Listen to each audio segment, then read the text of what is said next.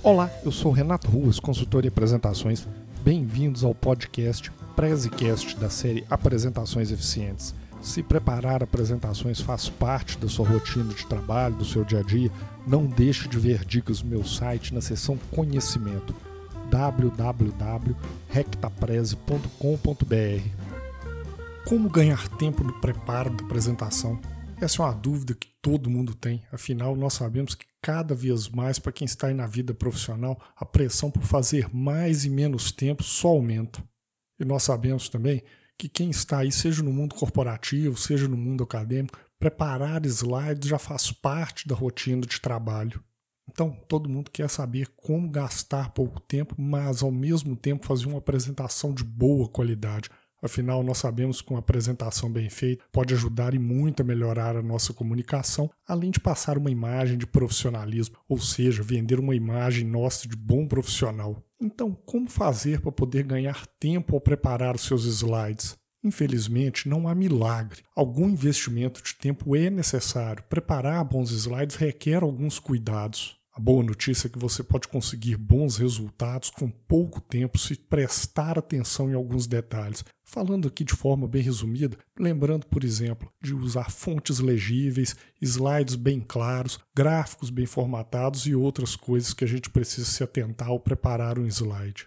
E eu vou dar também algumas dicas que podem ajudar e muito a economizar tempo e você ganhar agilidade na preparação da sua apresentação.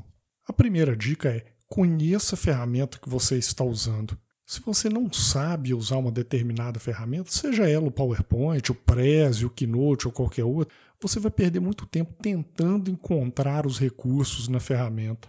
Quando você já tem certa prática, você não perde tempo com isso. Você já sabe onde estão as funções que você precisa, você já sabe onde estão os macetes da ferramenta. E outra, vamos aprendendo também a usar os atalhos da ferramenta, aquelas combinações de teclas que nos ajudam a acelerar o preparo do nosso material.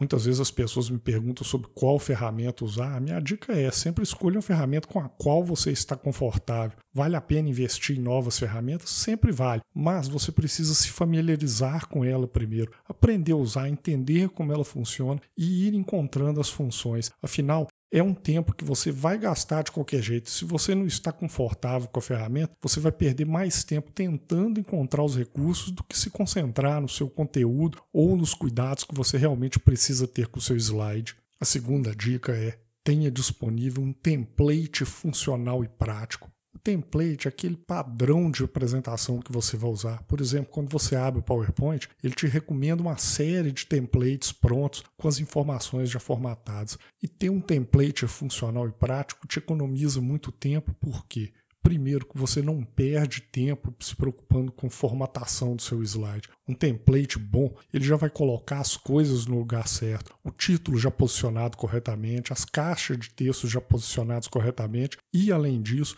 com as fontes corretas da sua identidade visual, de modo que você não perde tempo com isso, você se preocupa mais em preencher o conteúdo do seu slide. Além disso, um bom template também vai estar preocupado com a sua identidade visual. Se você trabalha numa empresa grande, provavelmente a sua empresa já tem uma identidade visual definida. Então, você não precisa perder tempo procurando cores corretas, modificando as cores para se adequar à identidade visual. Tenha em mãos um template que já tome esses cuidados. E, se sua empresa não tem esse template, vale a pena investir um tempo para criá-lo.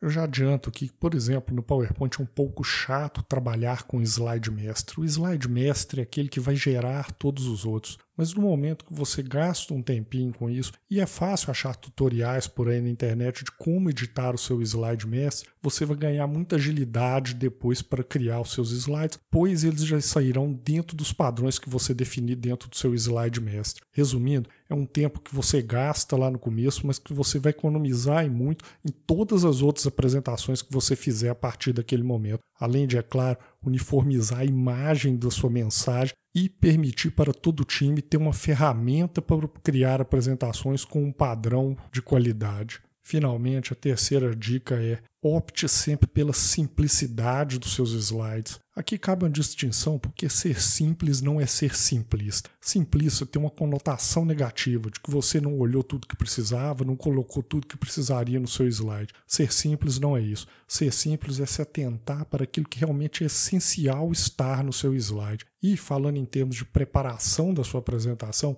Trabalhe sempre, por exemplo, com poucas escolhas de fontes, no máximo um ou dois tipos de fontes por slide e poucas opções de cores também. E acredite, dá para fazer um slide muito bom com poucas escolhas. Você não precisa encher sua apresentação de fontes diferentes para mostrar a criatividade. O resultado vai ser o contrário. Você pode criar uma apresentação confusa. Uma apresentação mais simples, além de te ganhar tempo na preparação, ou seja, você não precisar se preocupar muito com a formatação e ganhar agilidade, ela também ajuda a manter o foco no seu slide, porque você cria um slide mais limpo, com menos estímulos visuais, o que é sempre melhor para a plateia para se concentrar na mensagem, que é o que realmente importa. Resumindo, criar uma apresentação de qualidade vai demandar algum tempo sim mas você pode ganhar bastante agilidade com essas três dicas que eu dei. Primeiro, conhecer a ferramenta que você usa. Usar uma ferramenta onde você já está confortável, onde você acha as funções, já conhece os macetes.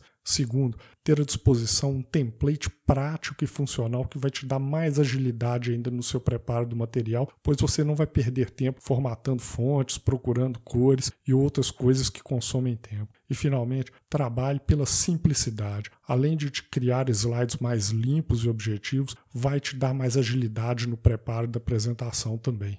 E finalmente, falando sobre boas apresentações, se você quer conhecer dicas para criar materiais de qualidade, designs que funcionam, designs que valorizam a sua mensagem e objetividade do seu slide, eu deixo o convite para conhecer o meu mini curso de apresentações gratuito. Eu vou deixar na descrição do podcast o link para o mini curso. É gratuito e não tem pegadinha, não precisa deixar forma de pagamento nem nada. É só fazer a inscrição, você vai receber o link para o mini curso. Lá você vai aprender uma série de dicas ligadas ao design do slide e aos princípios da apresentação eficiente que vão te ajudar muito a fazer um material de qualidade.